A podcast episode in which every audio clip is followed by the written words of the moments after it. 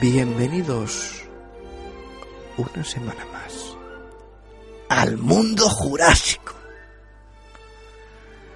Volvéis a adentraros. Esta semana nos entraremos en los mares del Jurásico. Conoceremos aspectos del Mosasaurus.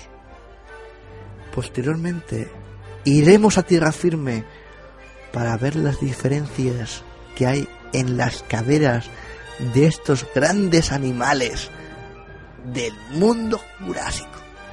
Y por último, hablaremos de un mítico del Diplodocus. Aparecen los mosasauros. El primer mosasaurio fue descubierto hace más de 200 años por unos hombres que estaban excavando a la luz de unas velas, sin luz, en una mina en Creta. Lo que encontraron fue el fósil de una inmensa mandíbula.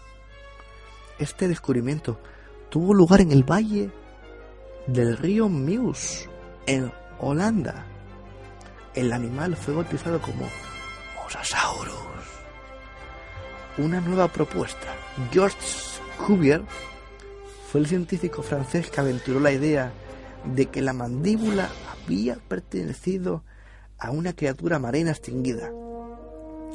Cuvier fue uno de los primeros expertos en manifestar la opinión de que las especies se extinguían. Gracias a él, sabemos que constantemente desaparecen especies de animales. Y tuvo sitio mundial. Desde aquel descubrimiento en Holanda se han hallado muchos otros fósiles de mosasaurus en diferentes partes del mundo. Parece ser que dominaban a finales del periodo Cretácico las regiones que actualmente están ocupadas por los mares de América del Norte, África y Nueva Zelanda, así como los de Europa. Estos hallazgos a nivel mundial han permitido a los científicos saber con detalle cómo vivían los mosasauros.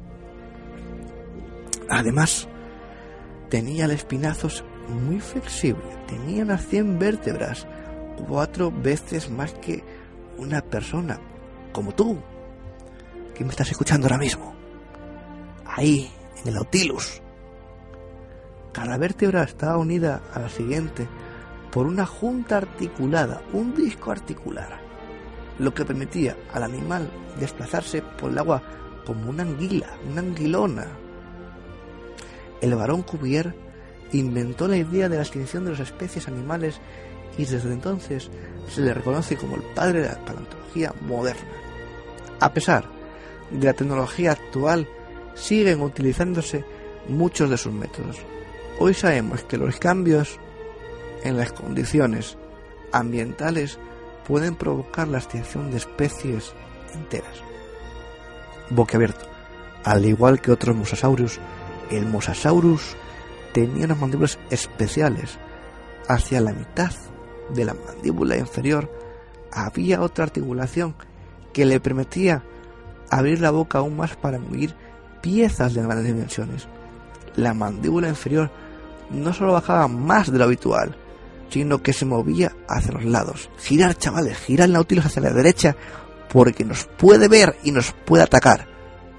Ahí, ahí, ahí, timonel, ahí, timonel los varanos y las serpientes aún tienen ese tipo de mandíbulas. Las serpientes pueden tragar ratones enteros de un solo bocado. Colmillos curvados. Fijados en estas mandíbulas especiales, había hileras de dientes curvados hacia atrás, lo suficientemente afilados para partir cualquier pez. Es verdad que estando de vacaciones, un niño encontró el fósil de un. En el año 83 un niño británico encontró el cadáver de un animal marino mientras estaba de vacaciones en Gambia, África. Lo descubrió de la siguiente forma. Su cuerpo era grande, no tenía espiráculo ni cuello, pero sí dos aletas después de la cabeza y dos más en la región pélvica. Por desgracia, no sacó fotografías y los científicos no pueden asegurar de qué tipo de animal se trataba.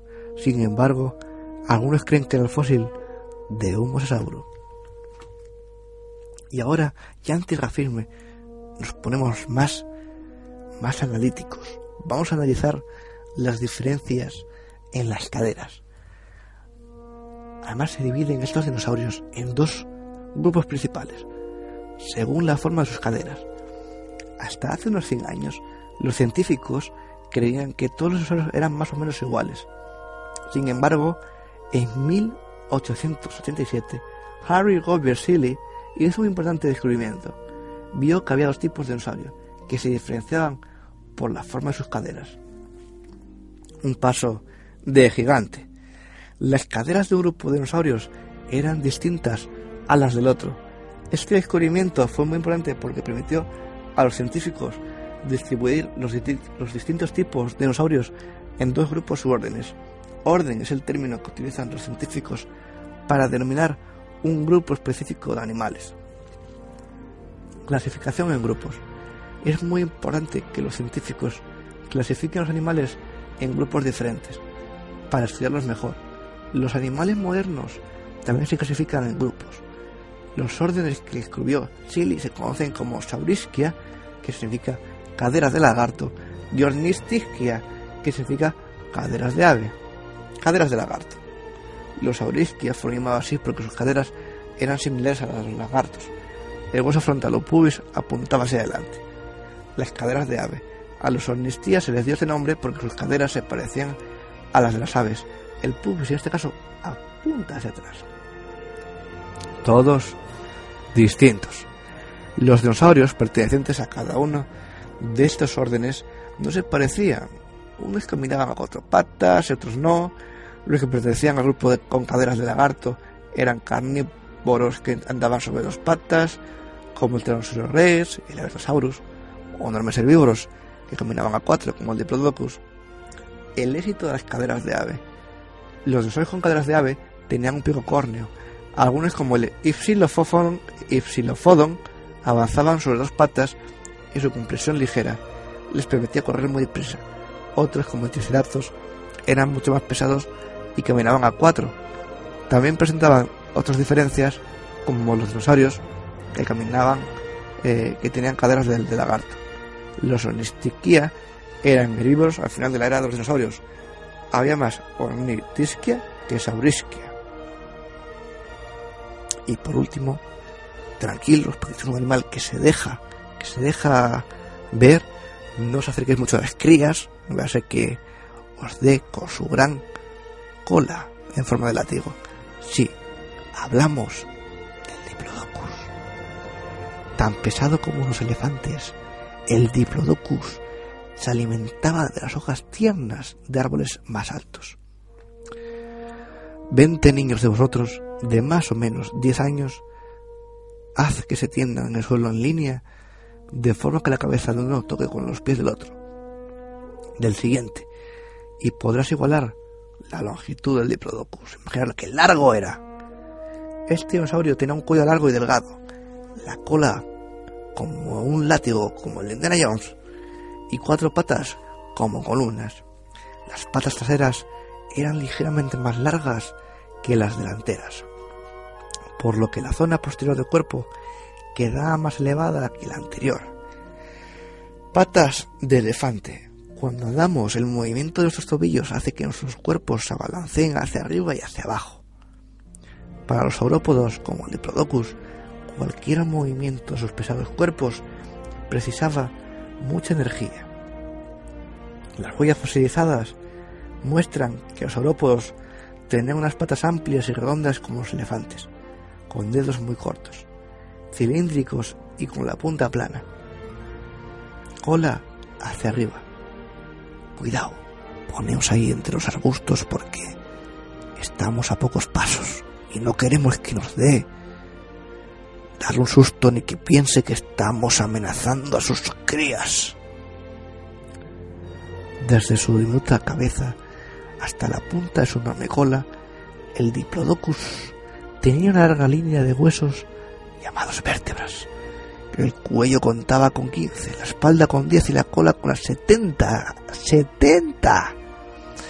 A pesar de su tamaño, el Diplodocus podía sostener la cabeza y la cola erguidas sin que tocaran el suelo.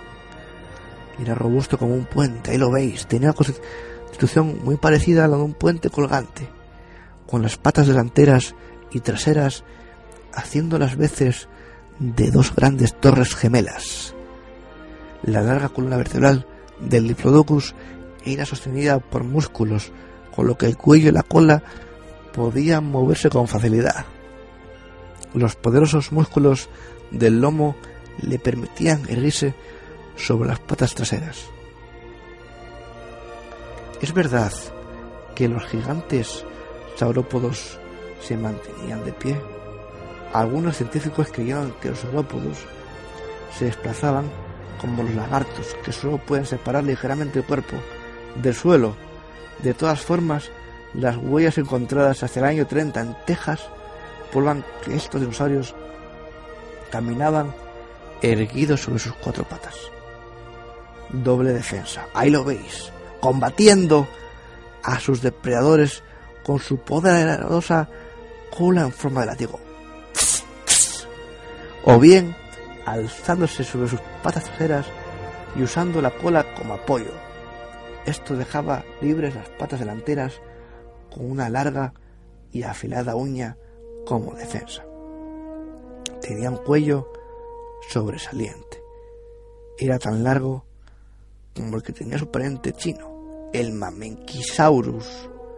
El cuello de este último de 11 metros superaba ligeramente la longitud de un autobús. El cuello medía solamente 7,5 metros.